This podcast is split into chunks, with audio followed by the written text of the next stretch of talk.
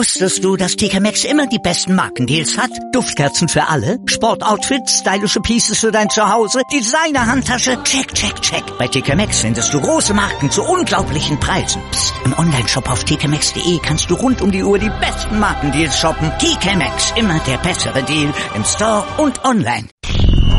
90 Plus On Air. Der Podcast rund um den internationalen Fußball auf meinsportradio.de. Die große Premier League Vorschau. Morgen geht es endlich wieder los mit Premier League Fußball und wir schauen vor Saisonstart hier auf meinsportradio.de bei 90 Plus on Air mal voraus. Ist ja vieles neu in dieser Premier League Saison. Neue Trainer, neue Spieler. Der Deadline Day, der wurde anders als in den Jahren zuvor und auch anders als in den anderen Ligen in Europa gehandhabt, schon an einem Tag vor Saisonstart beendet und das ist alles neu, aber etwas anderes dürfte beim Alten geblieben sein oder vielleicht auch doch nicht. Die Dominanz von Manchester City, ob das so bleibt, ob die wieder so abräumen wie im letzten Jahr, als sie ja eine komplette Rekordsaison gespielt haben, das stellen wir mal mit auf diese Frage hier bei uns bei unserem Premier League Vorausblick auf mein Sportradio.de zusammen mit Chris McCarthy von 90 Plus und Uli Hebel von der Zone. Hallo ihr beiden. Hallo. Hallo. Uli, du bist morgen schon wieder am Start, Saisoneröffnung bei The Zone. Live kommentierst du das erste Spiel der neuen Saison. Vorfreude schon da? Oh ja, sehr. So. Ich kann es wirklich kaum erwarten, dass wieder Pflichtspielfußball kommt und dann noch englischer Pflichtspielfußball und dann noch so ähm, eine abgesetzte Zeit ohne Konkurrenz. Das, das ist super. Chris, bei dir die Vorfreude auch schon groß? Ja, auf jeden Fall. Also ich muss sagen, die, die fußballfreie Zeit war zwar ziemlich gering, aber irgendwie juckt's dann doch schon wieder. Also Fußball gibt es ja eigentlich immer, aber Liga-Fußball doch immer noch besser als dieser Testspielmarathon, dem wir die letzten Wochen lang ausgesetzt waren. Ja, ich hatte es eben schon gesagt, Manchester City in der Saison 17-18 Rekorde über Rekorde aufgestellt. 100 Punkte, 19 Punkte Vorsprung, 32 Siege, 106 Tore. Das alles gab's so in der Form in der Premier League bisher noch nie. Aber trotzdem war das Jahr ja nicht perfekt. Champions League aus, FA Cup aus. Das drückte dann doch bei allem Jubel über den Meistertitel Titel auf die Stimmung bei Manchester City und weil es nämlich genau dem widersprach, was Pep Guardiola eigentlich will. Perfektion, das fordert er nämlich und das möchte er gerne erreichen, nur das fehlte dann eben noch, weil eben diese Nackenschläge in Champions League und FA Cup kamen. Die Frage ist, gelingt Pep in dieser Saison jetzt die komplette Perfektion zu schaffen? Wird die englische Liga wieder so einseitig wie im letzten Jahr? Wenn man in die Statistik guckt, seit 2009 hat kein Team mehr den Premier League Titel verteidigen können. Von daher spricht das dagegen. Uli, glaubst du, dass sie zu schlagen sind? Zu schlagen sind sie, also invincible werden sie nicht sein, aber wenn du mich fragst, ob sie den Titel verteidigen können, seit erstes Team, äh, als erstes Team seit 2009 sage ich ja, ich würde schon relativ klar mit City gehen. Äh, beim Rest habe ich mehr Fragezeichen, als ich bei City Ausrufezeichen habe, daher ähm, der Weg zum Titel wird ausschließlich über City führen und da sind sie dann eben nicht schlagbar. Chris, wie siehst du die ganze Geschichte bei City? Weitere Rekorde in dieser Saison? Es wieder so deutlich dann auch wie im letzten Jahr? Also der einzige Grund, der mir einfällt, warum es vielleicht nicht ganz so deutlich wird, könnte sein, dass Manchester City vielleicht ein bisschen die Priorisierung auf die Champions League legt, dass man, dass man diesen Titel dann endlich auch mal gewinnt. Ähm, das sind jetzt aber auch schon so Punkte, wo man irgendwie erzwungen etwas sucht, was negativ ist bei Manchester City momentan und das ist wirklich maximal, dass man da ein bisschen mal die Gewichtung drauflegen könnte oder dass man vielleicht ein bisschen schwerer in die Saison kommt, da so viele Leistungsträger äh, nicht in der Vorbereitung dabei waren oder erst später dazustoßen. Ähm, insgesamt äh, geht der, der Titel wirklich nur über Manchester City und ich bin mir auch recht sicher, dass die Mannschaft von Guardiola das auch relativ souverän einfahren wird. Es hat sich ja, Uli, auf dem Transfermarkt bei City auch in diesem Jahr nicht viel getan. Maretz haben sie geholt, äh, mehr Breite in die Offensive damit gekriegt, aber sonst brauchte er ja eigentlich auch nicht viel machen.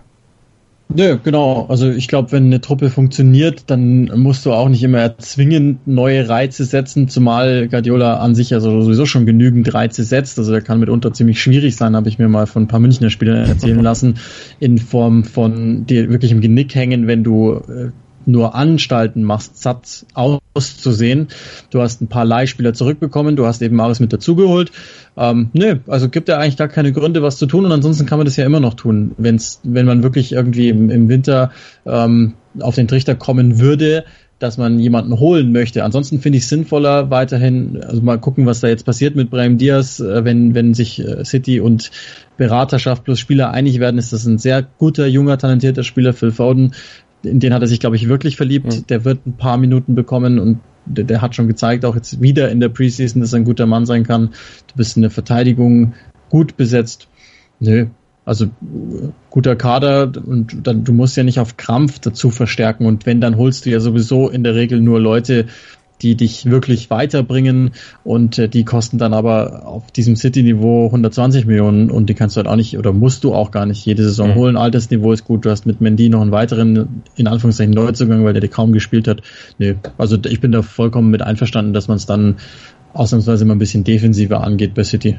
Wobei ja, Chris, das haben wir in unserem Transfer Dead Update hier auf meinsportradio.de im Fazit zum Transfer Deadline Day äh, ja besprochen. Das zentrale Mittelfeld dann im Vergleich, Klagen auf hohem Niveau natürlich dann vielleicht doch nicht so eng besetzt ist und nicht so breit besetzt ist. Da hätte Pep ja gerne Jorginho gehabt von Napoli, aber der hat sich ja entschieden, seinem Ex-Coach Sarri dann wieder zu folgen. Genau, da hat man gesehen, dass City nicht hundertprozentig zufrieden ist, vielleicht noch den äh, ja einen zentralen Mittelfeldspieler gerne verpflichtet hätte, gerade weil man, wie gesagt, nicht wie letzte Saison in der Champions League äh, plötzlich ja die die die Luft ausgehen soll gegen Ende. Ähm, Jorginho wäre natürlich eine, eine nette Verpflichtung gewesen, ebenso Kovacic, der war auch noch im, im Fokus. Aber ich glaube, dass diese gescheiterten Verpflichtungen kein Genickbruch sind. Ich glaube, wie, wie Uli das auch gesagt hat, dass da auch so ein bisschen die Entwicklung von Phil Foden beispielsweise reinspielt, der auch eine gute Vorbereitung hinter sich hat. Und ich kann mir vorstellen, dass Guardiola da ein bisschen in die Richtung bewegt wurde, eben eventuell da ein bisschen das Vertrauen zu schenken und einfach mal von der Wunschlösung Jorginho oder auch Kovacic ein bisschen abzu, abzusehen. Mhm. Uli, du hattest äh, Phil Foden schon so ein bisschen charakterisiert. Was ist das für ein Spieler? Was macht oder was macht ihn so zu einem Liebling von Pep, wenn du sagst, er hat sich in ihn verliebt? Also das ist ein, ein sehr geschmeidiger Spieler, insbesondere für englische Verhältnisse. Super Passspieler, hat ein wahnsinniges Raumgefühl, äh, ist, also der trägt den Spitznamen Stockpot in Iniesta. Der erste Teil kommt von seiner Herkunft, der zweite Teil sagt schon relativ gut aus, welcher Spielertyp das ist. Naturtalent am Ball. Siehst sofort, das ist ein Kicker. Bisschen schmächtig ist er noch, das heißt, im Zweikampf müsste er wirklich noch zulegen, aber bringt eben genau das mit, was Guardiola so gerne hat. Ist einer, der sich wirklich sofort ähm, konnektieren kann mit seinen Mannschaftskollegen, was Passspiel betrifft und auch teilweise Bälle rausfeuert, wo du denkst, in dem Alter mein Lieber. Und dann möchte ich noch einen mit reinwerfen, Claudio Gomez, den haben wir, den hat man ablösefrei vom PSG geholt. Auch den scheint Guardiola schon echt gut zu finden. Für den hat er sich sehr stark gemacht. Das wäre dann so potenziell so ein, so ein abräumender Sechser. Ähm, aber also, der, Phil Foden ist die Zukunft im Englischen und ich glaube auch, ich, also es gibt ja diese, diese enthusiastischen Pep Guardiola Liebesbekundungen an Spieler, die dann mit, mit 20.000 Attributen aller super und sowas. Mhm. Aber bei dem leuchten seine Augen. Und das ist sehr, sehr selten. Und deswegen denke ich, dass Foden Minuten bekommt. Also das wird natürlich spannend zu sehen sein, die Entwicklung dieses jungen Manns dann äh, wirklich zu sehen. Chris, glaubst du, dass bei City der Fokus in diesem Jahr noch ein bisschen mehr auf der Premier League liegen wird? Ja, auf der, auf der Champions League liegen wird als auf der Premier League? Genau, das ist das, was ich eingangs ein bisschen betonte. Ähm, ich glaube, Guardiola war sehr, sehr äh, enttäuscht darüber, nicht nur, dass man in der Champions League dann im Viertelfinale scheiterte, sondern auch die Art und Weise, wie man gegen Liverpool so ein bisschen unterging. Und ähm, ich kann mir gut vorstellen, dass man vielleicht ein wenig mehr in der Premier League äh, darauf Rücksicht nehmen wird, ein bisschen mehr rotieren wird, denn äh, Guardiola vertraute meistens wirklich den, den ersten 14, 15 Spielern seines Kaders und äh, das könnte jetzt wirklich auch die Gelegenheit für einen Foden sein, beispielsweise noch ein bisschen Minuten in der Premier League zu sammeln, aber auch, man hat jetzt auch Mares noch dazu geholt, also er hat jetzt ein bisschen mehr mehr diese Freiheiten zu rotieren, äh, wenn er die Spieler hat, denen er vertraut. Und dazu könnte Foden, wie Uli auch sagte, durchaus gehören. Ähm, dann hat er diese Option und dann hat er vielleicht auch in der Champions League ein bisschen mehr die Luft und äh, dann geht es vielleicht auch so ein bisschen, das Ganze auszubalancieren, ohne komplett äh, den Fokus auf die Premier League zu verlieren, was Guardiola sowieso niemals machen würde, mhm. denn dazu ist er einfach auch zu sehr Perfektionist. Ja, das hat er ja auch äh, gesagt in diesem ja mittlerweile auch schon legendären Video, was äh, in diesem Manchester City Film äh, gezeigt wurde nach der FA Cup Niederlage gegen Wigan Athletic, wo er gesagt hat, ich sage euch heute hier in der Kabine die Wahrheit. Heute habe ich das Verlangen zu gewinnen nicht gesehen. Heute nicht. Und das ist ja was, was er einfordert. Uli, er fordert aber auch ein von seinen Spielern, wenn es denn ihrer Leistung hilft, dass sie ihn hassen sollen, dass sie wütend sind auf ihn. Wie kriegt er sie denn so getriezt, dass City wütend ist auf ihn? Ach, ich glaube, das ist gar nicht so schwierig. Also der gibt dir Hausaufgaben mit als Spieler taktischer Natur. Das heißt, er sagt dir, das ist das Video, das habt ihr zu gucken bis morgen und dann treffen wir uns hier wieder voll vorbereitet. Und wer das nicht hasst, der wird nicht mitgelassen sozusagen. Also der, der wird dann nicht versetzt. Und ich, das geht dir ganz schnell auf den Zeiger, wenn dir die ganze Zeit einer, du spielst einen genialen Pass und der steht neben dir und sagt, Müh nach rechts, dann wäre ich einverstanden gewesen. Das geht dir so schnell auf den Zeiger. Auch wenn, wenn du natürlich weißt, dass es dich viel, viel besser macht. Und das ist letztendlich, glaube ich, das, was er damit ausdrücken will. Unterm Strich ist jedes Team unter Guardiola sichtbar stärker geworden, von Spielzeit zu Spielzeit. Das Problem ist, sie müssen auch noch hinten raus stärker werden in der Champions League. Aber wer Guardiola kennt, weiß, dass der im Sommer ganz sicher nichts anderes gedacht hat, als wie kriege ich hin, dass wir im April performen und nicht schon nur im Dezember. Ähm, das, das ist die Antwort, die ich noch verlange. Aber dass, dass der den Spielern Sattheit nimmt und Hunger schenkt und notfalls auch über seine, ich sage jetzt mal Leiche, da habe ich immer überhaupt keine Zweifel dran. Und er wird sich sicher auch geärgert haben, eben über diese Niederlagen ausgerechnet gegen Liverpool. Da wird ihm ja auch immer nachgesagt, dass Jürgen Klopp ein Angstgegner von ihm wird. Aber die Liverpooler haben City ja in der letzten Saison sowohl in der Premier League eben als auch in der Champions League gezeigt. Ähm, Chris, wenn du auf diese Spiele nochmal zurückkommst, ist das so eine Blaupause, wo andere Mannschaften aus dem Verfolgerfeld, also aus dem, dem Feld von Liverpool, United, Tottenham, Chelsea, Arsenal, wo die Schlüsse rausziehen können, wo auch City in dieser Saison wieder greifbar und verwundbar sein wird? Ja, du musst, ähm, du musst gegen Man City mutig spielen und das war schon immer so ein bisschen die Geheimwaffe gegen Guardiola. Das ist äh, auch etwas, was Jürgen Klopp betont hat äh, nach den Spielen der Champions League.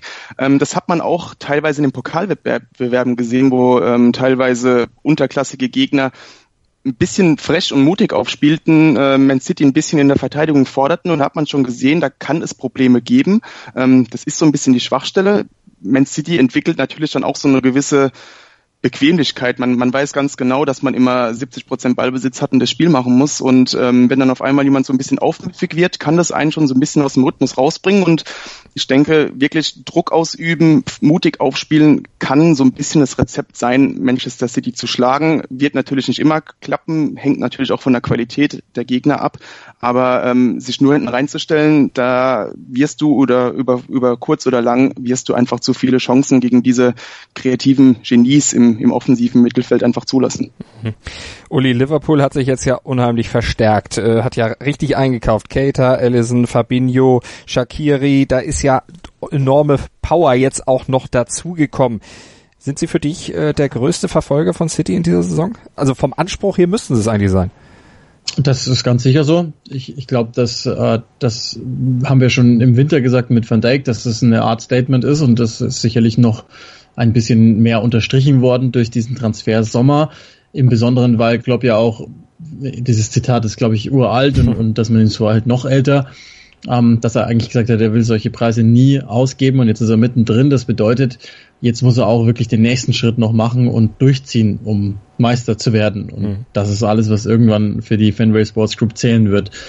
Ähm, ich weiß nicht genau, ob ich so weit gehen würde und sage, sie sind Verfolger Nummer eins, weil ich beim Manchester United einfach den Mourinho Joker ausspielen würde. Kadertechnisch, ich weiß gar nicht, vielleicht vielleicht passt der Kader Liverpools besser zu dem, was Klopp möchte. Also sie, die haben einen großen Schritt gemacht, das, das, das muss ich ihnen attestieren. Ich war nicht immer zufrieden mit der Einkaufspolitik. Im Gegenteil, ich habe sie da hart kritisiert. Ich habe auch grundsätzlich immer gesagt, dass ich glaube oder nicht so ganz verstanden habe, wo, auf welchem Weg sie sind und dass sie teilweise mir Schritte zu langsam gegangen sind. Mhm.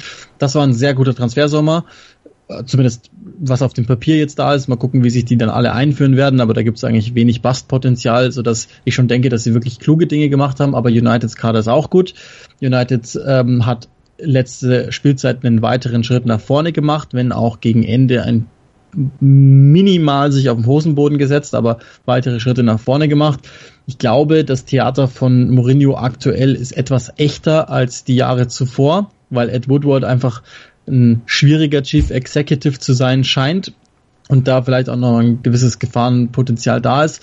Aber Mourinho weiß, wie man Spiele gewinnt und vor allen Dingen weiß er, wie man sie nicht verliert, sodass ich irgendwie mehr Vertrauen in United noch habe als Liverpool, auch wenn es wahnsinnig eng wird. Kann mich da aber auch diese Saison echt täuschen. So zwei, zwei und drei werden zwischen diesen beiden ausgemacht, mhm. würde ich sagen. United ja oder auch Mourinho-Teams ja immer aus einer sehr starken Defensive raus agieren. Jetzt hat er ja händeringend auch nach Innenverteidigern gesucht. Mourinho, wenn wir nochmal auf United gucken, hat aber sich von Boateng Korb geholt, von Godin dem Vernehmen nach dem Korb geholt, hat ja auch sonst Harry Maguire nicht gekriegt, den wollte Leicester ja nicht loslassen. Ähm, man hat du sagtest Theater gemacht, er hat sehr gefrustet sogar gewirkt auf mich. Ja, genau. Also ich, ich glaube, das, das ist dieses Mal, das ist das, was ich gemeint habe, schon ein bisschen echter, dass er sich ähm, selbst schon mal ein bisschen beschützt im Falle, dass es nicht so laufen sollte, weil die Probleme kamen ja häufig genau eben über diese nicht qualitativ so hochwertige Abwehr. Im Grunde auch völlig egal, weil ich trotzdem daran glaube, dass Mourinho es schafft. Sag mal, es ist relativ einfach, diese Spielweise Mourinhos anzunehmen, um einfach nur im Weg zu stehen. Auf hohem Niveau natürlich, aber erstmal einfach nur im Weg zu stehen. Es ist, glaube ich, einfacher, das zu lernen, als Jürgen Klopps Spielweise zu lernen. Mhm. Und andersrum ist es schwieriger zu überspielen als die Klopp-Spielweise. Deshalb mein Votum pro United. Chris, wie siehst du es? Gehst du da mit? Ähm, ich sehe bei Manchester United dieses Jahr so ein bisschen die Gefahr, dass da gewaltig Unruhe herrschen könnte. Ähm, Mourinho wirkt wirklich sehr gefrustet. Das erinnert mich schon fast an, an seine letzten Tage bei, bei Chelsea. Ähm, Sanchez hat jetzt auch noch Neuzugänge gefordert. Dann hat man noch die Unruhe mit Martial.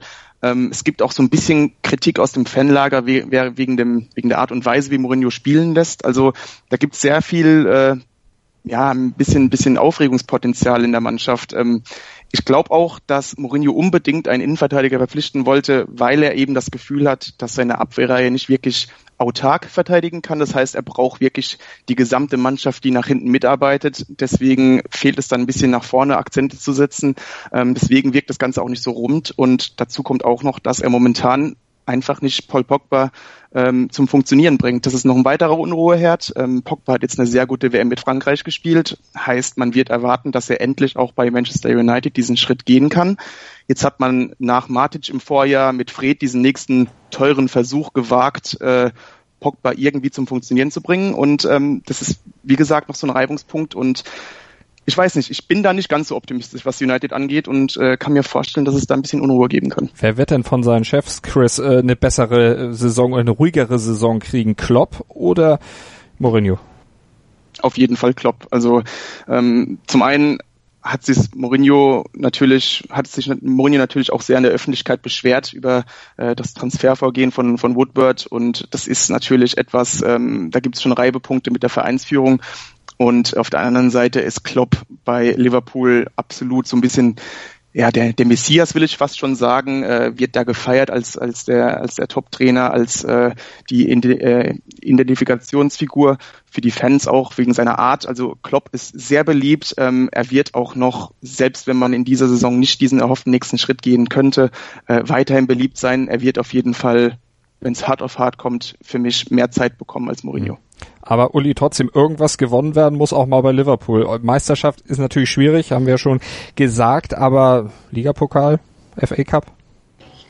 Ja, also ich meine, gut, wenn er den EFL Cup holt, dann äh, naja, dann, dann freut man sich da vielleicht irgendwie mal zwei Tage drüber, aber das ist, das ist kein echter Titel, wenn wir ehrlich sind. Ähm, ja, FA Cup wäre schon besser und äh, europäischer Wettbewerb wäre natürlich dann in Liverpool mal wieder das Nonplusultra. Und das ist natürlich das haben wir letzte Saison ja gesehen, Klopp schon so zu trauen, dass er da einfach einen Run hinlegt und alles so enorm emotionalisiert, dass es dann am Ende doch reichen kann. Aber ich bin vollkommen bei dir. Also im Übrigen alles valide Punkte zu Manchester United. So kann ich, kann genau in diese Richtung laufen.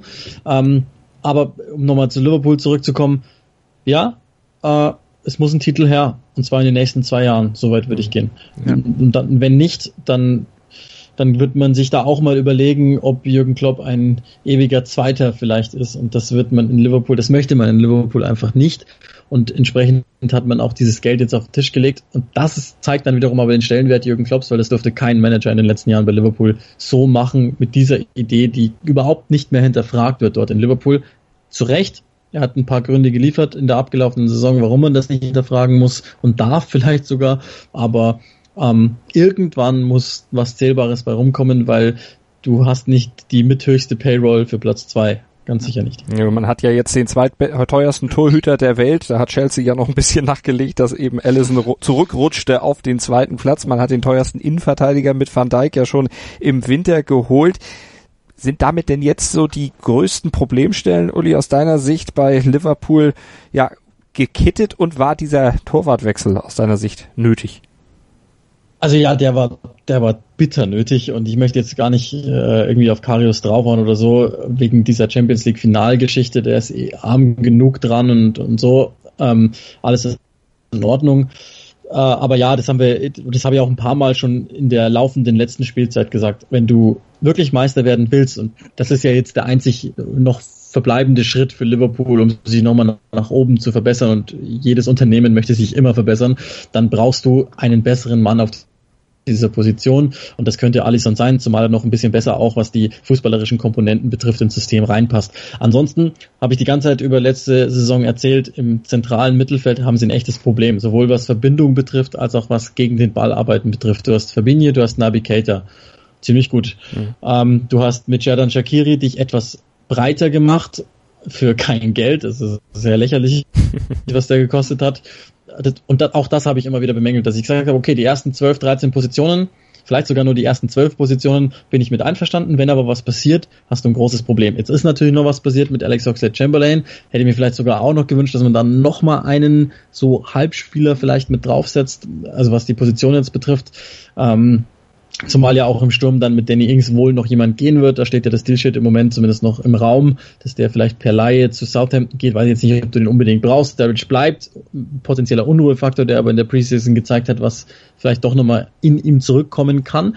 Und dann hast du relativ wenige Baustellen, wie ich finde. Wenn alle gesund bleiben, bist du recht stabil beieinander, hast gute Leute, hast auch einen vergleichsweise breiten Kader, hast, wenn ich das richtig überschaue, fast jede Position doppelt besetzt, nicht gleich gut. Das ist, wäre noch der allernächste Schritt. Aber du hast jede Position erstmal doppelt besetzt und vor allen Dingen, und das ist das Allerwichtigste, du hast Spieler jetzt in deinem Kader, die alle brauchbar sind für das, was Jürgen Klopp vorhat. Mhm. Und Jordan Henderson. Und ähm, den musst du dir halt leisten. Aber hey, das ist alles gut. Also, Chris, äh, bei Jordan Henderson siehst du das auch kritisch? Ja, absolut. Und äh, wollte schon sagen, der, der Uli äh, klaut mir ja die Worte aus dem Mund, weil ich wollte genau dasselbe mit dem zentralen Mittelfeld sagen. Ähm, Van Dijk, Top-Verpflichtung, äh, Baustelle, Abwehr, alles in dasselbe in grün im Tor. Aber für mich war die ganz große heimliche Baustelle von Liverpool immer das zentrale Mittelfeld. Ähm, Liverpool versucht, versucht schon seit einiger Zeit, das, das Mittelfeld zu überspringen, ähm, zu überbrücken, sich vorne auf die individuelle Qualität dieser äh, drei fabelhaften Offensivspieler zu verlassen. Aber wenn du dann mal gegen einen tiefstehenden Gegner Tore kreieren musst, indem du Ballbesitz hältst, indem du Passstaffetten initiierst, Kurzpassspiele initiierst, da hatte Liverpool immer so ein bisschen Probleme. Und Navigator ist dafür meines Erachtens wirklich der perfekte Neuzugang für Liverpool, zumindest auf dem Papier, mit seiner Pass- und Ballsicherheit, ähm, auch mit seiner fußballerischen, strategischen Intelligenz äh, kann er Liverpool für mich da in ganz andere Spielfacetten bringen. Und das könnte letztendlich der Unterschied sein, dass Liverpool auch diese Spiele gegen diese sehr schwer zu knackenden Gegner auch gewinnt. Und das könnten dann die, die fehlenden Punkte sein, um ganz oben anzugreifen. Wusstest du, dass TK Maxx immer die besten Markendeals hat? Duftkerzen für alle, Sportoutfits, stylische Pieces für dein Zuhause, Designer-Handtasche, check, check, check. Bei TK Maxx findest du große Marken zu unglaublichen Preisen. Psst. im Onlineshop auf tkmaxx.de kannst du rund um die Uhr die besten Markendeals shoppen. TK Maxx, immer der bessere Deal im Store und online. Hören, was andere denken. meinsportradio.de. Like it auf Facebook slash meinsportradio. Sei dein eigener Programmchef. Mit unserer neuen meinsportradio.de App wählst du jetzt zwischen allen Livestreams und Podcasts. Einfach, immer, überall. Hol dir unsere neue App für iOS und Android und bewerte sie jetzt bei Google Play und im App Store von iTunes. Also Baustellen zum großen Teil erstmal geschlossen bei Liverpool. Da sind sich unsere beiden Experten erstmal einig. Baustellen, viele sind offen bei Arsenal. Da ist nämlich einiges im Umbruch in dieser neuen Saison. Unai Emery, neuer Trainer, der hat Arsene Wenger beerbt, der ja, ja gefühlt Jahrzehnte insgesamt bei Arsenal war, 22 Jahre, hat er es auf der Bank dort ausgehalten, zuletzt dann unter immer größerer Kritik. Chris, du bist äh, selber, das können wir hier nochmal sagen, Arsenal-Anhänger. Du beschäftigst dich mit den Gunners auch seit Jahren. Jahren. Ist er der richtige Mann, um Wenger zu beerben und nicht um dessen äh, ja, äh, Arbeit fortzusetzen, sondern eben tatsächlich äh, Arsenal auf Null zu stellen? Ähm, ich finde, viel wichtiger als die Personalie Emery ist die Entscheidung, dass Arsenal endlich mal ähm, von seiner Struktur her in eine andere Richtung geht. Man, man hat jetzt endlich äh, einen technischen Direktor in Raul Sanlehi, man hat einen Chef der Rekrutierung in Sven Mislintat und das sind alles Rollen, die Wenger quasi neben seiner Trainertätigkeit noch nebenbei ausführte. Ähm, das ist für mich der wichtigste Schritt, dass man hier moderner wird, dass man diese Lasten auf verschiedene Schultern verteilt. Und Una Emery selbst ist meines Erachtens auch eine, eine ganz gute Trainerwahl. Ähm, wenn man sich mal betrachtet, mit was Arsenal in den letzten Jahren Probleme hatte und das waren meistens die Topspiele, die Vorbereitung auf Topspiele, so ein bisschen auch das Taktische.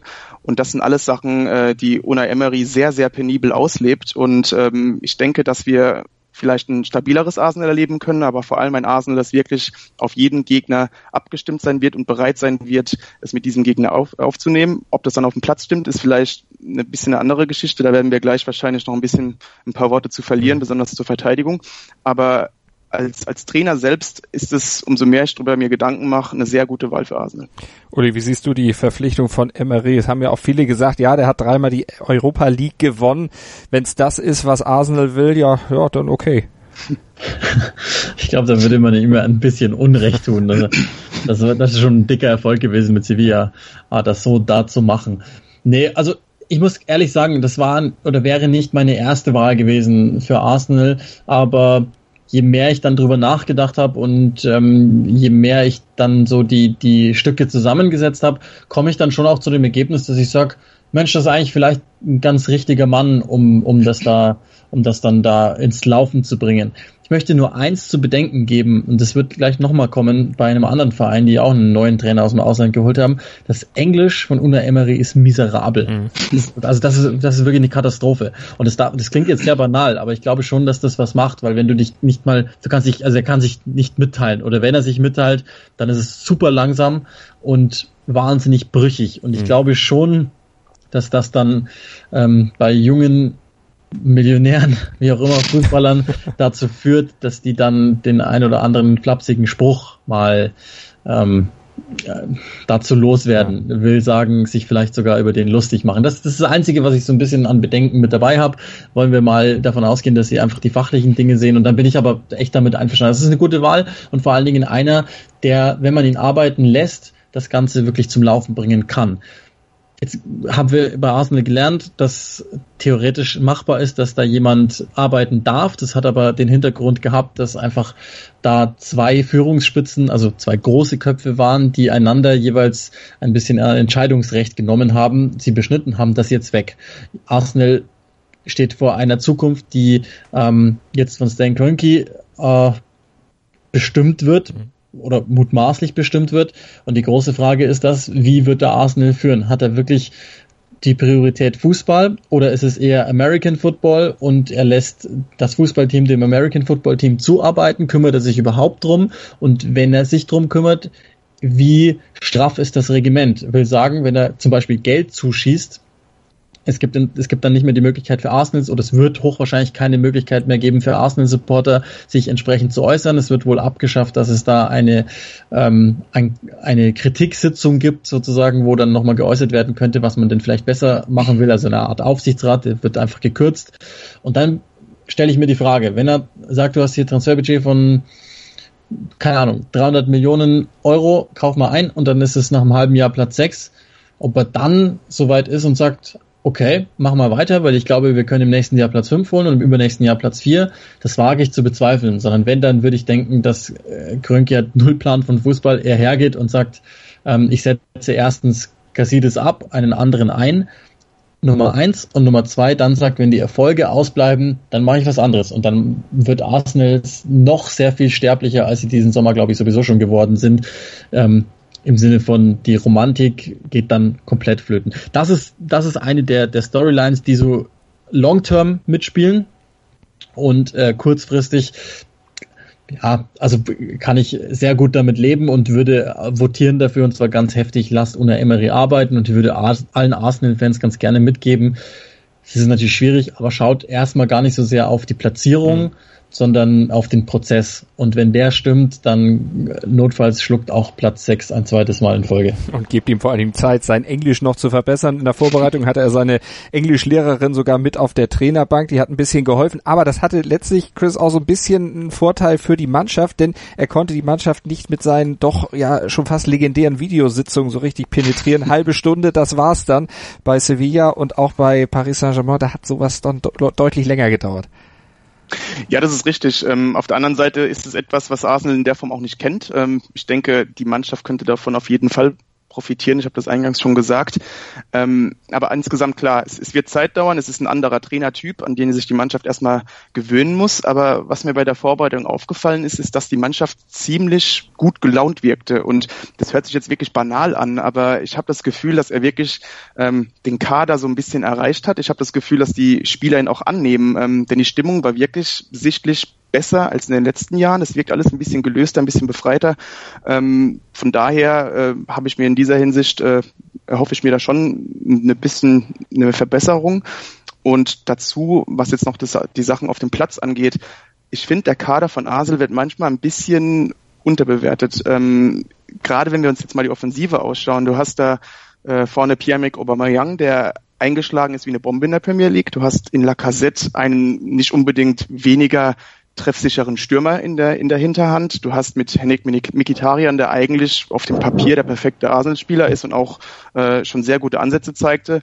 Äh, mit Özil, Mesut Özil natürlich ein, ein Top-Spielmacher. Aaron Ramsey dahinter, der auch sehr torgefährlich ist und sehr dynamisch ist. Also ich finde, gerade offensiv hat Arsenal eine ziemlich gute Mannschaft und ob das dann nochmal Platz 6 wird, wage ich irgendwie ein bisschen zu bezweifeln. Gerade auch, und da werden wir sicherlich gleich zu kommen, die anderen beiden Clubs aus London mir ein bisschen Sorgen machen. Mhm. Bleiben wir nochmal kurz bei Arsenal. Wir hatten es auch in unserem Transfer Deadline Day äh, Fazit äh, schon besprochen. Die äh, Verteidigung, auf die Emery baut oder bauen muss, Chris, mit Mustafi, Sokrates, das hattest du da in der Sendung schon gesagt, das sind keine richtigen Emery-Verteidiger, weil die unter Druck eben spielerisch nicht aktiv werden können. Genau richtig. Das hat mich ein bisschen gewundert, dass man A überhaupt Sokrates verpflichtet hat. Ähm, mein erster Gedanke oder vielleicht sogar meine erste Hoffnung war, dass man womöglich Mustafi upgraden will und dann mit dem etwas günstigeren Sokrates äh, diese physische Komponente in die Verteidigung reinbringt.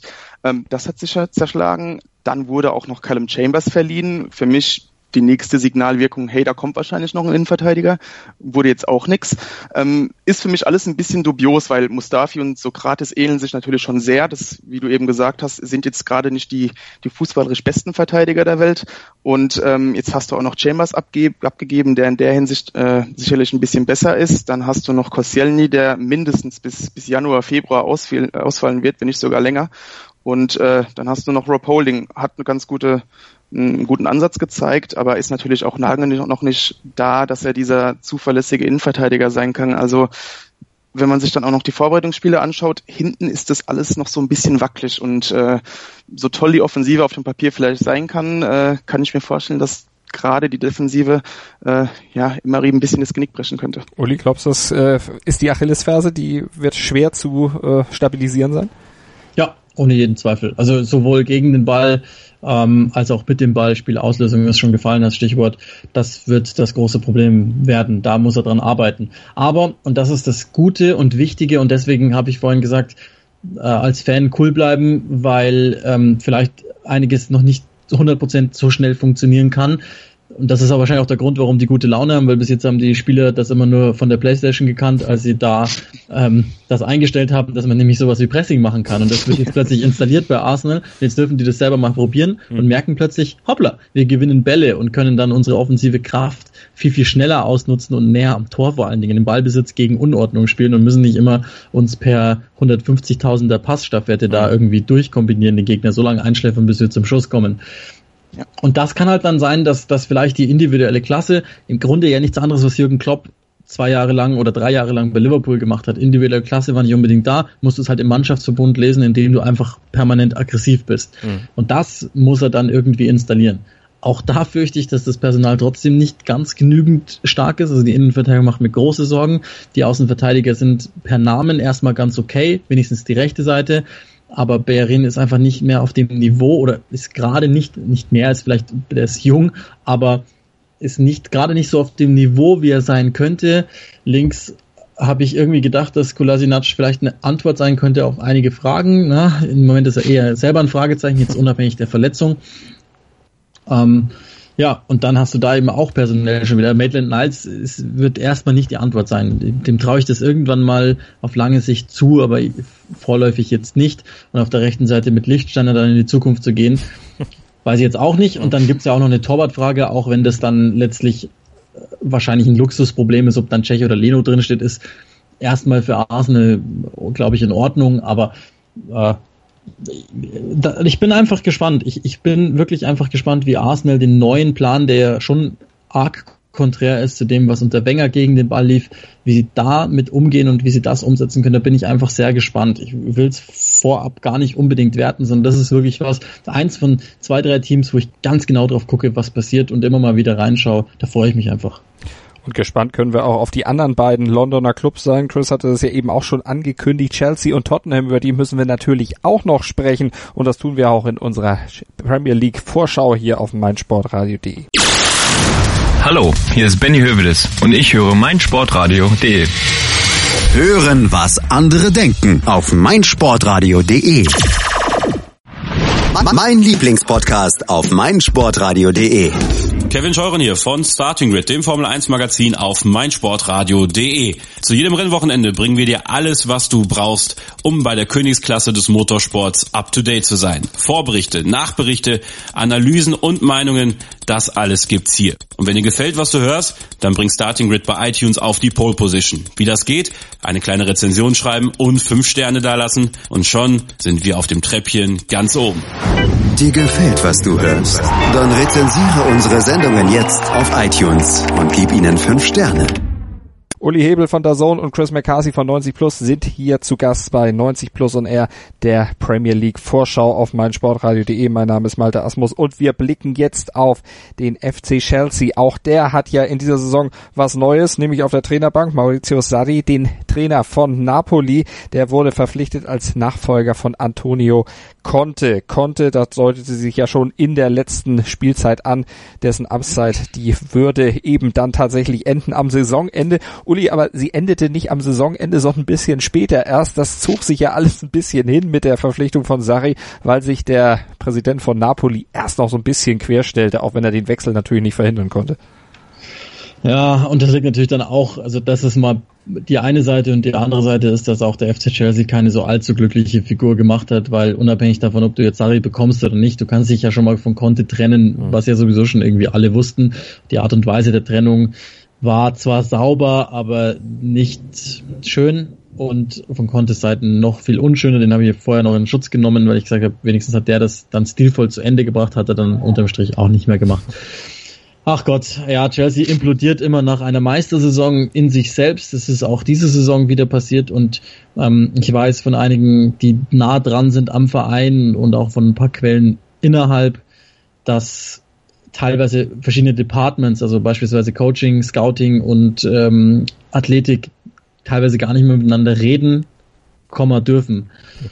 Und das ist natürlich eine miserable Voraussetzung. Du hast sowieso das Problem gehabt, seit Granoskaya da drin ist, dass da die, die kocht hier komplett eigenes Süppchen und hat auch gar keine Lust, irgendjemanden da reinreden zu lassen. Das sieht man dann ganz häufig bei Transfers. Das war ja auch schon wieder sichtbar, dass Sarri, der übrigens sehr Italien zentriert ähm, einkaufen will, keine Ahnung, ob das mangels anderen Alternativen ist, also wissenstechnisch, oder aber ob das einfach Überzeugung ist. Aber der hat ja auch schon sehr defensiv teilweise formuliert, dass er noch gerne zwei, drei hätte. Mhm. Ja. noch Fragen. Immerhin hat er Jorginho gekriegt.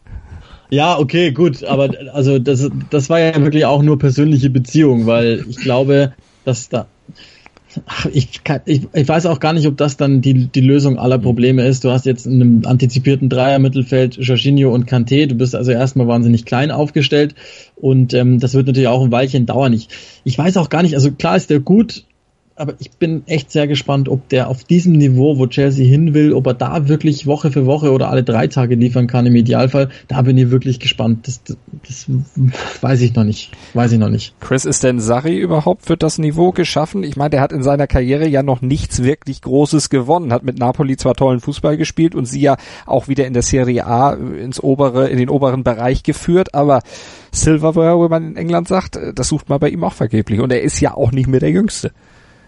Ja, das ist richtig, aber man muss auch betonen, dass Napoli einfach auch permanent Juventus vor der Nase hat und das ist, glaube ich, auch nicht sonderlich angenehm. Ähm, ich halte Sari für einen sehr guten Trainer, vor allem einen Trainer, der einen unglaublich tollen Fußball spielen lassen kann. Ähm, aber hier liegt auch schon so ein bisschen das Problem. Äh, Chelsea hat auf den ersten Blick einen nicht wirklich Sari-tauglichen Kader. Und ähm, Jorginho ist der erste Schritt dahin. Auch Kovacic wird da wahrscheinlich reinpassen. Aber vielleicht noch Fabregas. Aber ansonsten äh, ist das Mittelfeld ähm, Kanté so überragend als defensiver Mittelfeldspieler ist. Der muss sich auch erstmal an diesen neuen Spielstil von, von Sarri gewöhnen, dieses Kurzballspiel, dieses dieses einfach komplett gegenteilige Spielkonzept so konnte. Und ähm, viel wichtiger noch, die Verteidigung macht mir diesbezüglich auch sehr Sorgen. Wir hatten das jetzt bei, bei Arsenal schon erwähnt. Ich weiß nicht, inwiefern die Chelsea-Verteidigung mit diesem neuen äh, System zurechtkommt. Dann hast du auch noch einen Aspilicueta, der in der Dreierkette sehr gut war und jetzt auf einmal wieder außen verteidigen muss, dafür vielleicht nicht der Allerschnellste ist. Ähm, das wird Zeit brauchen und äh, genauso fehlt es im Sturm an dieser, in dieser zuverlässlichen äh, Tor. Äh, an, diesen, an dieser Tormaschine im Sturm, die fehlt einfach komplett bei Chelsea. Das einzig Positive, sehr Positive ist, dass du Hazard halten konntest. Und er wird Chelsea wahrscheinlich äh, in, in diesem Kampf um die Platz vier halten.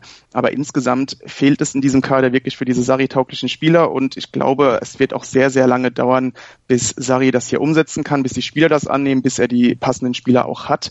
Und erfahrungsgemäß ist Chelsea da nicht sonderlich geduldig. Ja, und Vielleicht, darf ich noch was hinzufügen? Ja, abwarten bei Hazard, abwarten bei Hazard ist noch nicht durch. Würde ich, würde ich noch nicht im Ansatz glauben, weil äh, das geht, also Courtois und er haben ja schon angekündigt, gemeinsame Sache machen zu wollen. Mhm. Courtois war schon eklig, wie er sich da rausgekauft hat und das ist noch nicht durch. Und das birgt dann wieder genau, da sind wir genau wieder bei diesem Punkt. Dann geht Azar wieder bei Granovskaya klopfen und ja. äh, dann lanciert er da wieder was mit einem Berater und das, das ist das Problem. Das wird Sari, da hat er noch gar nicht gearbeitet und da wird Sari schon ganz früh ein bisschen was geklaut an Autorität, wo er gar nichts dafür kann. Bevor mhm. er seine ersten Spiele hat gewinnen können, ist schon Unruhe da das ist sowieso eine unglaublich schwierige Situation für ihn. Der hat jetzt bei Saisonstart ungefähr vier Wochen gearbeitet, hat seine WM-Fahrer, wenn auch Chelsea Gott sei Dank, also aus seiner Sicht nicht so viele bei der Weltmeisterschaft hatte, aber zumindest ein paar.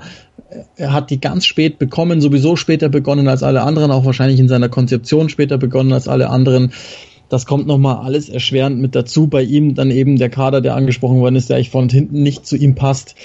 Und ähm, er ist ja auch ein Typ, der zwar erstmal sehr charismatisch daherkommt, wo man aber schon auch hört und weiß, dass der auch ungemütlich werden kann und sich dann irgendwann Dinge auch nicht gefallen lässt, zumal wenn man ihn dazu bringen möchte, von seiner Philosophie abzurücken. Und darauf wird es hinauslaufen, wenn Chelsea nicht die ersten zehn Spiele wenigstens acht Siege holt, dann wird es darauf hinauslaufen, dass man ihn ganz schnell hinterfragt ist ja auch ein relativ alter Kader, der irgendwann dann jetzt mal auch gewinnen muss. Und das ist der einzig, also für mich der, der, der positivste aller positiven Effekte, die Sari aber bringt, ist das, dass es jetzt erstmal so aussieht, auch da ist nicht alles durch, aber erstmal so aussieht, dass er der erste Trainer sein könnte, ganz untypische Wahl, der vielleicht mal den einen oder anderen Jungen da endlich mhm. einbaut. Die haben, das erzähle ich immer wieder und ich langweile mich selber schon damit, aber die haben eine unglaublich gute Jugendarbeit. Die haben wahnsinnig viele junge, talentierte Spieler. Die haben im Moment noch einen aufgeblähten Kader, weswegen ich damit rechne, dass einige noch gehen.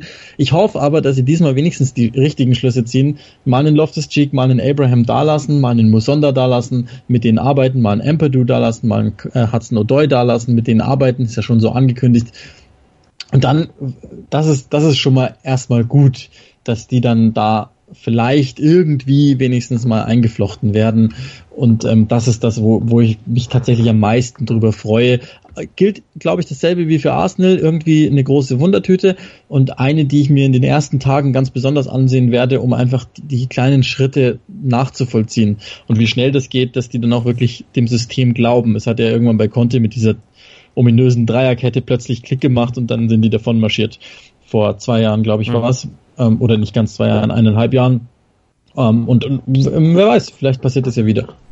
werden wir natürlich dann auch verfolgen. Äh, Chris, über eine Personalie bei äh, Chelsea müssen wir noch sprechen. Courtois, der Abgang, den hatte Uli eben schon erwähnt. Äh, sie mussten dann ja nachlegen, sie mussten einen neuen äh, Keeper holen und der hat mal gerade schlappe 80 Millionen gekostet, ist aber von der Qualität her äh, nicht ganz Courtois, oder?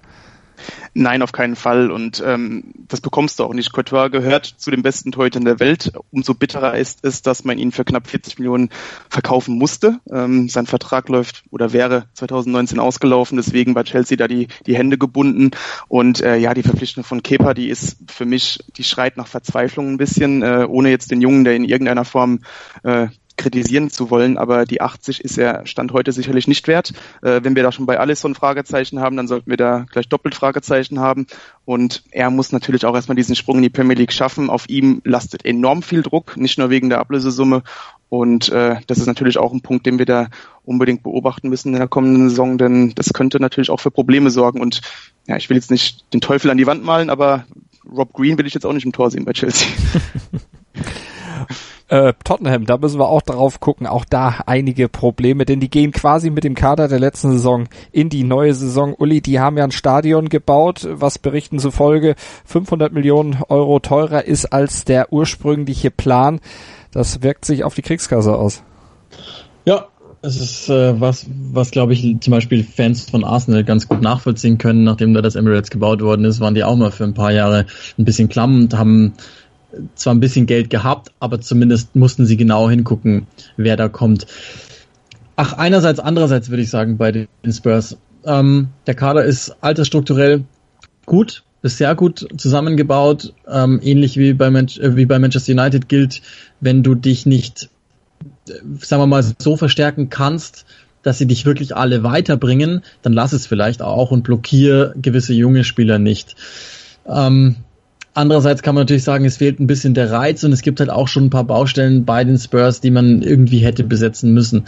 Kurzum, man steht halt genau da, wo man letzte Saison gestanden hat und mit diesem offenen Fenster hättest du vielleicht noch ein bisschen weiter aufmachen müssen, um halt wirklich noch näher ranzukommen und das, was du ja irgendwann mit diesem Kern erreichen willst, kannst und vielleicht irgendwann auch musst, nämlich Meister werden. Und da hätte es dann schon ganz gut getan, wenn man den einen oder anderen vielleicht dazu verpflichtet hätte. Alles in allem, aber macht man halt einfach mal weiter. Pochettino denkt, dass er, sonst hätte er nicht verlängert, ähm, hier alles weiterentwickeln kann, hat die Schlüsselspieler halten können. Das ist ja was, was bei den Spurs auch nicht immer der Fall gewesen ist. Das ist dann erstmal schon mal das Positive aus Spurs Sicht. Ich habe halt irgendwie das Problem oder die, die, die Befürchtung, dass die Spurs halt ähm, more of the same, also sie, sie bleiben sich selbst treu, dass sie einfach den finalen Schritt immer verpassen.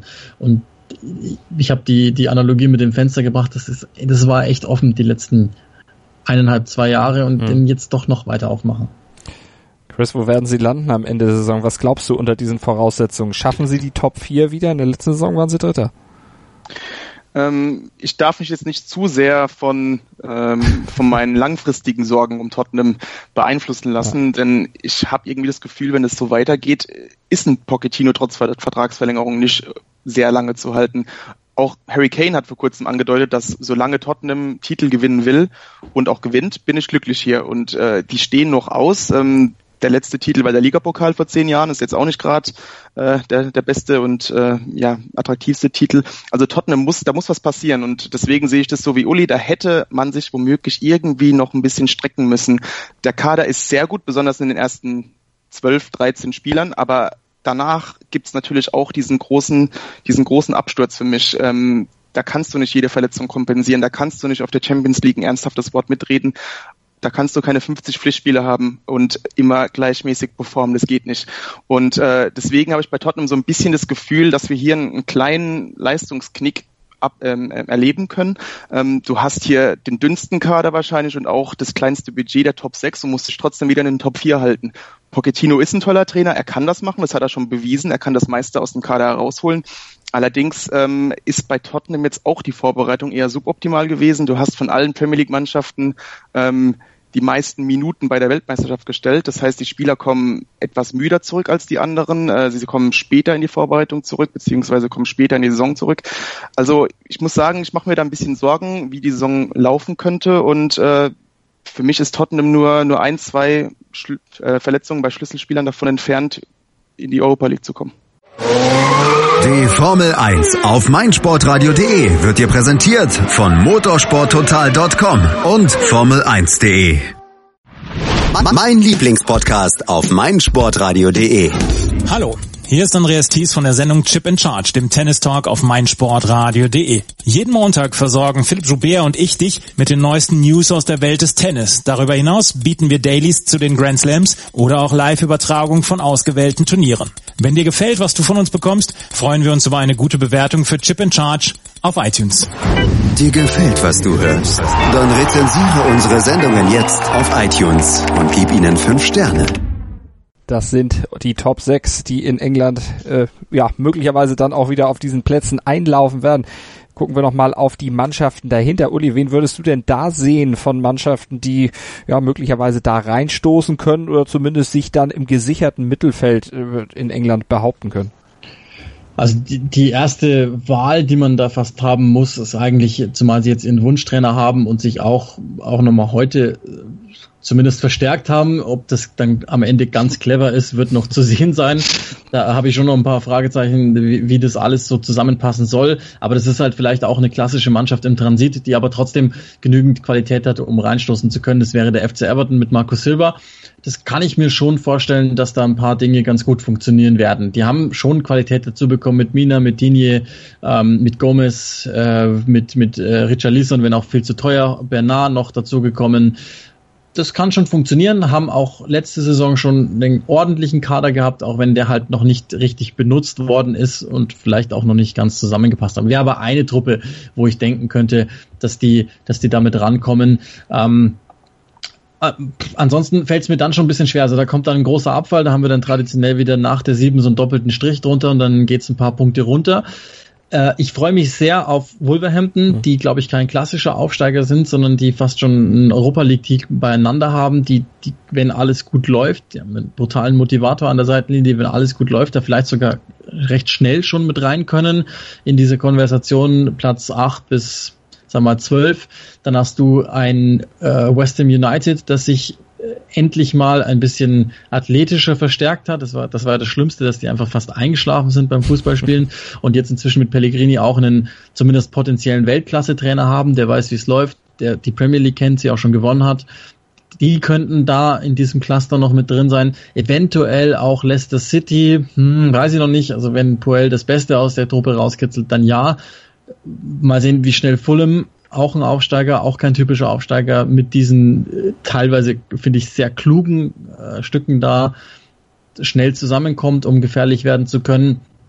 Und wenn Newcastle sich, aber da sind wir jetzt schon weit unten, wenn Newcastle sich mhm. selbst in Ruhe lässt, also will sagen, Mike Ashley mal die Füße stillhält und Rafa Benitez einfach mal arbeiten lässt, das, dann würde er nämlich merken, dass der der Wert des Clubs, den er ja verkaufen will, sich sogar noch steigern würde, anstatt ihn einfach versucht konstant zu halten. Wenn der den in Ruhe arbeiten ließe, dann äh, versteht Benitez das wie kaum ein Zweiter, keine Spiele zu verlieren und der könnte dann auch vielleicht nochmal in dieses Cluster mit rein.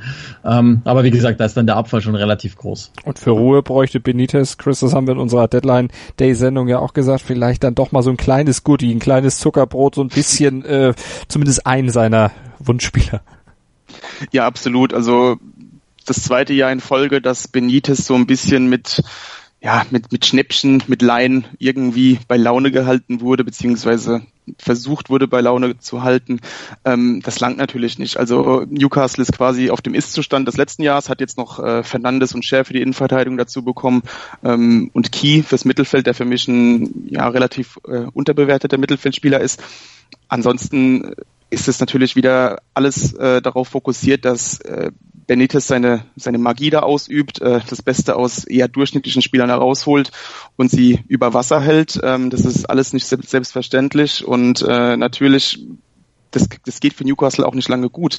Ähm, mag sein, dass Mike Ashley ja noch ein paar, paar Millionen sparen will und äh, irgendwie auf den Verkauf dann irgendwann hofft, um ja, aber das Problem an der Sache ist, der Vertrag von Benitez läuft nach dieser Saison aus Und wenn Newcastle in dieser Form da weitermacht, äh, wird er auf keinen Fall verlängern. Hm, hat ja bisher zumindest die Gespräche auch erstmal auf Eis gelegt und abgeblockt, da überhaupt drüber nachzudenken. Was haltet ihr denn von Burnley? Die haben wir in der letzten Saison durchaus überrascht, sind ja auch in der Qualifikation für die Europa League mit dabei. Uli, ist das sowas wie der SC Freiburg vielleicht?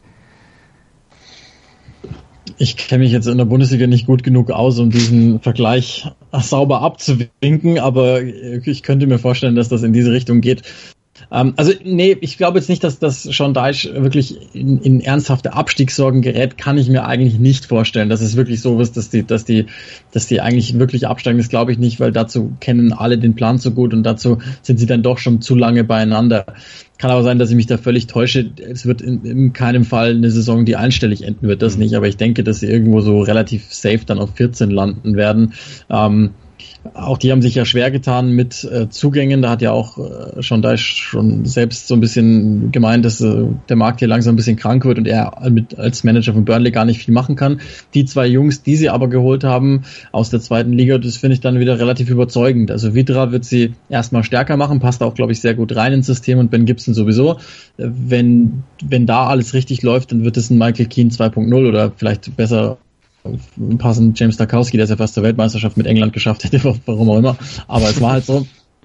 Und ähm, deswegen glaube ich irgendwie, dass, dass da sehr realistische Erwartungshaltung, alle wissen, was zu tun ist, alle wissen auch, dass, wie sie mit diesem ganzen Erfolg des letzten Jahres umzugehen haben. Die Frage wird halt sein, wie kriegen sie es körperlich hin? Und jetzt glaube ich, verstehe ich auch den Freiburg-Vergleich. Ähm, ja, das wird halt, aber nee, ich glaube aber trotzdem nicht, dass die mit dem Abstieg groß was zu tun haben. Die werden sicherlich mal hier und da angebissen werden von, von ähm, dem hungrigen Biest Abstieg, aber ich glaube nicht, dass es wirklich am Ende damit zu tun haben, glaube ich nicht. Chris, wie siehst du das? Also Freiburg, ich kann es ja für alle, die es vielleicht auch nicht so genau verstanden haben, nochmal erklären. Also Europa League geschafft, dann in der Folgesaison eben komplett eingebrochen. Ja, ähm, Gewissermaßen erinnert es natürlich an Freiburg, weil es auch einfach ein, ein kleiner Kader ist mit einem tollen Trainer, äh, mit einem stabilen Konstrukt und insgesamt eine Mannschaft, die ein wenig über sich hinausgewachsen ist.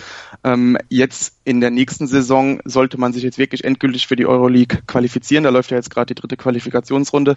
Ähm, dann wird das natürlich ein bisschen viel für diesen eher kleineren Kader. Klar, die Mannschaft hat sich gut beziehungsweise punktuell verstärkt. Äh, Gibson, Vidra, beides sehr gute Männer für Burnley, keine Frage. Ähm, dann kommt natürlich die zusätzliche Belastung durch die Europa League dazu. Dann kommt natürlich auch dazu, ähm, dass ich ähnlich wie Uli äh, Mannschaften wie, wie Everton, sogar Wolverhampton nach diesem unglaublichen Sommer, West Ham, Leicester sehe ich gar nicht so schlecht. Das sind alles Mannschaften, die ich in dieser nächsten Saison etwas über Burnley sehe.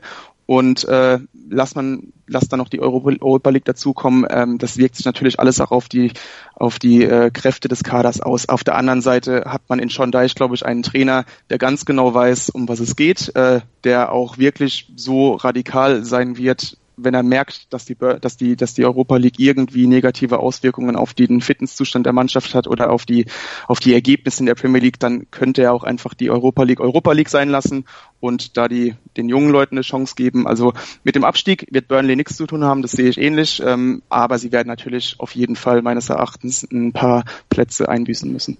Oliver, sind denn die Teams aus deiner Sicht, die um den Abstieg spielen, beziehungsweise auch dann tatsächlich in die Championship runter müssen? Also bei einem habe ich noch nie etwas Gegenteiliges gehört. Cardiff City, die, also diese Band hat alle Hits schon längst rausgeschmettert, wenn sie überhaupt mal welche gehabt haben. Also das kann ich mir Neil Warnock in allen Ehren und der hat immer noch noch eine Herausforderung in sich und hat auch eine ganz tolle Ehefrau und so. Aber nee, also Cardiff City, das sehe ich nicht. Das, das, kann nicht sein. Also selbst wenn du du kannst gar nicht so destruktiv spielen, dass das mit diesem Kader funktioniert, das, das hm. sehe ich nicht. Also sehe ich einfach gar nicht. Und ähm, ich glaube auch, dass es solche Teams, die haben sich clever verstärkt, eigentlich irgendwie, und trotzdem, glaube ich, nicht ausreichend verstärkt. Ist sowas wie Huddersfield, die werden es brutal schwer haben, glaube ich, in dieser Spielzeit, weil einfach auch da irgendwann ist die Geschichte mit dem gallischen Dorf auserzählt und ähm, irgendwann kommt es einfach auch zu Qualitätsdingen. Das hat halt letzte Saison, die haben teilweise Siege geholt, die sie nicht hätten holen dürfen und die haben sie am Ende drin gehalten. Und auch die anderen, namentlich Swansea, die einfach mhm. zu doof waren, um in der Liga zu bleiben, obwohl, die, obwohl sie eigentlich schon geschafft hatten. Und dann glaube ich auch, dass es, da, da, da gibt es dann wieder so zwei, drei Mannschaften, die ich dann nochmal in einen engeren Kreis mit reinziehen will. Southampton vertraue ich auch noch nicht hundertprozentig. Ehrlich gesagt, die werden sicherlich wieder ein paar Problemchen bekommen. Watford ist einfach immer auch eine Implosion davon entfernt, wirklich völlig auseinander zu fliegen. Ich glaube, dass Javi Gracia einfach nicht die Lobby hat, um da wirklich arbeiten zu dürfen. Ähm, will sagen, der wenn in den ersten zehn Spielen nicht äh, mindestens fünf Siege holt wahrscheinlich, dann entlassen sie ihn einfach nur, um es mal zu probieren. Und dann kann es wieder ganz schnell nach hinten losgehen. Dann bist du nämlich auch nur diese eine Entscheidung davon entfernt, dass die wirklich unten mit reinrutschen. Kader ist seltsam zusammengestellt und vor allen Dingen ist der Charakter inzwischen zu hinterfragen, weil sie in der zweiten Saison in Folge einfach gegen Ende fast einfach nicht mehr spielen, sondern einfach aufhören, dem Nebenmann einfach zu helfen, beispielsweise. Mhm. Auch sowas wie Brighton, ähnliche Story wie bei Huddersfield, die werden es schwer haben, da wird es auch qualitativ einfach wahnsinnig schwierig. Und, und das ist dann, das kommt aber ähnlich wie die, die glaube ich, hängen in der ähnlichen Gruppe rum wie, wie Burnley, dass ich eigentlich nicht glaube, dass die, dass die beiden damit was zu tun haben. Crystal Palace, die inzwischen, glaube ich, einen ja, relativ stabilen, relativ ausgeglichenen Kader beieinander haben und mit Roy Hodgson jemanden haben, der ja, dich jetzt nicht entwickeln wird, aber zumindest auch nicht äh, negativ entwickeln wird. Und Bournemouth, die zählen da auch mit rein, wo ich auch, ja auch an Eddie Howe, dem vertraue ich eigentlich. Aber die haben sich natürlich trotz Investitionen im letzten Jahr eigentlich auch zum Negativen äh, verändert, verschlechtert und in einer Saison, da muss man nur mal bei Stoke oder West Brom nachfragen, wo es einfach vom Beginn an nicht so gut läuft, könnte es schon sein, dass die dann final mal unten mit reingeraten. Letzte Saison hat er das noch ausgebügelt, hat dann auch zu seiner Visitenkarte hinzugefügt, dass er Abstiegskampf kann. Ich weiß aber nicht, ob es wirklich final so ist. Aber wie gesagt, also Crystal Palace und, und Bournemouth gehen eher schon wieder so in Richtung 15, 14 so. Aber das sind so die Teams, die ich da mit reinnehmen würde. Also das ist im Grunde auch der Rest von denen, die wir noch nicht besprochen haben. Chris, hast du da noch eine andere, kannst du den, den Fans von Cardiff äh, Hoffnung machen, dass es dann vielleicht doch noch klappt, dass sie da... Ja, mach's mal. da würdest du wahrscheinlich bei, eine, eine tolle Wettquote kriegen für. ich würde ja gerne, also, aber äh, nee, Uli hat schon gesagt, ähm, da fehlt es einfach komplett an Qualität. Äh, Warnock ist ein interessanter Zeitgenosse, äh, setzt das setzt da auch sehr gerne. Erläutere das bitte. Er setzt gerne auf äh, etwas andere Spielertypen, die ihre Stärken eher ja, im charakterlichen, im kampfstarken Bereich haben, aber jetzt nicht unbedingt aus der, aus der Premier League stammen. Ähm, das, das sind ein paar interessante Spielertypen im Kader dabei. Wir werden auch sicherlich viel, viel Spaß an Warnock haben in der Premier League, aber eher durch Interviews und so weiter. Ähm, da dürfte mal der, der Vergleich äh, von, von Soul Bamba fallen, dass er besser als Van Dijk sei und sehr große Ähnlichkeit zu Franz Beckenbauer hat. Ich glaube, das wird zwei, zwei Spiele dauern, dann merken wir, das ist relativ viel Quatsch. Zwei ähm, Minuten. Vielleicht mit dem, mit dem aktuellen Beckenbauer, man weiß es nicht. Nein, aber insgesamt fehlt es da einfach zu sehr an Qualität. Ähm, bei Cardiff, die sind für mich abgeschlagen, die schlechteste Mannschaft der Premier League, keine Frage. Ähm, zu den anderen Teams ähm, sehe ich wie, wie Uli hauptsächlich Huddersfield, Brighton, Bournemouth, Southampton. Insbesondere Huddersfield und Brighton haben sich wirklich für ihre Verhältnisse ziemlich gut verstärkt, finde ich. Gut Qualität reingeholt, punktuell verstärkt, an, an Baustellen äh, gerüttelt, an denen wirklich ein Problem war und haben das ganz gut ersetzt. Aber das ganz große Problem von diesen Teams ist, selbst Huddersfield und Brighton, die stehen für mich besser da als letzte Saison. Nur das Problem ist, dass zwei Aufsteiger mit Fulham und Wolverhampton hochkommen, die nichts mit dem Abstiegskampf zu tun haben werden. Also Wolverhampton auf keinen Fall, Fulham glaube ich wirklich auch nicht nach diesem Sommer. Und da hast du das Problem, dass da auf einmal schon mal zwei Leute mehr absteigen müssen und die werden dann wahrscheinlich unter Huddersfield, Brighton, äh, vielleicht auch Bournemouth, Southampton und Watford ausgemacht. Mhm. Eine ich will Frage, mal Folgendes ja. sagen. Huddersfield Town. David Wagner hat sich letzte Saison hingestellt und gesagt, wir sind der größte Außenseiter in der Geschichte der Premier League. Hands down. Cardiff City hat sie überrundet. Absolut. Also den Titel sind sie los. Uli, eine Frage noch zum Abschluss. Äh, André Schürle, schlägt er in England wieder ein? Kann er seine Karriere dort wieder ja, in die andere Richtung ausschlagen lassen? Ja, kann ich mir vorstellen. Ich glaube, das passt. Ähm, ich bin, ich, ich traue Slavisa Jokanovic eine Menge zu, im, in, äh, in Sachen Offensive zu entwickeln. Äh, André Schüller ist natürlich so ein bisschen ein One-Trick-Pony, also der macht eigentlich sehr oft dasselbe, zieht mit Schnelligkeit nach innen, schließt ab. Wenn er das aber wirklich sehr schnell tut, dann kann das funktionieren. Ich bin gespannt, wird ja noch ein bisschen dauern, bis der da wirklich rankommt ja. an den Kader. Ich kann mir aber vorstellen, also um Gottes Willen, das wird, das wird kein Weltklasse-Spieler, das stand auch tatsächlich nie in seinem Quelltext drin. Da haben wir uns alle, also wer das gedacht hat, der hat einfach nicht genau hingeguckt. Mhm. Aber er kann ein überdurchschnittlicher Profi sein für Fulham-Verhältnisse, vor allen Dingen für Fulham-Verhältnisse. Und ich glaube schon, dass Jokanovic das versteht, die Offensive so um ihn rum zu entwerfen, mit ihm zu entwerfen. Das habe ich in der zweiten Liga ein paar Mal auch so gesehen. Ich habe die ja dann auch unter anderem zum Aufstieg mit ähm, übertragen dürfen, dass der vor allen Dingen es versteht, schussstarke Außenspieler, beispielsweise Lucas Pierson, in Szene zu setzen. Weshalb ich ihm zutraue, dass Schürle ein roundabout zehn Tore Mann sein kann. Und das wäre dann, glaube ich, ein guter nächster Schritt in der Karriere. Das ist doch, das glaube ich schon. Und äh, Chris, Max Meyer bei Crystal Palace? Gibst du bei Weltklasse-Spieler ist dir das eingefallen? Eben, das war genau der, der äh, Punkt, der mich auf, äh, auf Meyer noch brachte, ja. also ähm, ich verstehe die Kritik an Max Meyer. Auf der anderen Seite glaube ich, dass er ein ziemlich guter Fußballer sein kann. Ähm, ich glaube, an seinem Talent liegt die Kritik nun auch wirklich nicht. Ähm, bei Crystal Palace hat er eine, eine interessante Situation. Er könnte Johann Kabay als, als tiefstehender Spielmacher beerben. Ähm, das Problem ist, dass Max Meyer auch körperlich äh, wahrscheinlich jetzt in eine Liga kommt, in der er erstmal so ein bisschen buff sein wird. Also ähm, die Premier League ist einfach viel physischer als die Bundesliga und damit hat Max Meyer immer noch ein bisschen Probleme. Ähm, es ist für ihn eine Chance, sich ins Schaufenster zu stellen und wirklich diesen, diesen großen Wechsel eines Tages zu bekommen, aber gleichzeitig ist es auch wirklich für, ihn, für ihn eine Chance, beziehungsweise ein, ein Risiko. Ähm, weiß nicht, ob da vielleicht ein Wechsel oder natürlich ein Verbleib bei Schalke besser für ihn gewesen wäre. Uli, hast du da eine Meinung zu, zu Max Meyer? Ja, im Grunde genau die gleiche. Der hat sich, glaube ich, sein Camp gewaltig verpokert, auch wenn ich schon verstehe, dass sich das finanziell vielleicht für, für ihn lohnt. Ich glaube, das Kalkül ist folgendes, dass man sich denkt, er wird in einer schwachen Mannschaft der herausragende Fußballer sein, der auch sicherlich sein kann.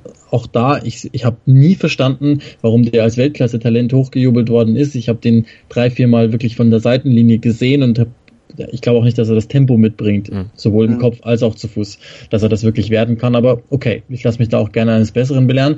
Vielleicht, es muss ja auch nicht jeder Spieler immer Weltklasse werden, sonst reicht ja auch, wenn das ein solider ähm, Bundesligaspieler, Schrägstrich Premier League Spieler wird. Ich glaube, das Kalkül, und zwar von beiden Seiten ist, dass Max Meyer ähm, den einen oder anderen ordentlichen Pass schlägt, die das ein oder andere Dribbling ähm, gut macht und vielleicht einen halben Zweikampf gewinnt, um dann im Sommer 2019 für 25 Millionen, mhm. vielleicht 30 Millionen, keine Ahnung, zu, zum nächsten Team verschifft wird, das dann da heißt vielleicht Everton oder Leicester oder was weiß ich, vielleicht greift äh, Valencia zu für 15 Millionen oder so und dann hätten beide Mannschaften, äh, hätten beide Parteien in dem Fall, glaube ich, das Richtige draus gemacht.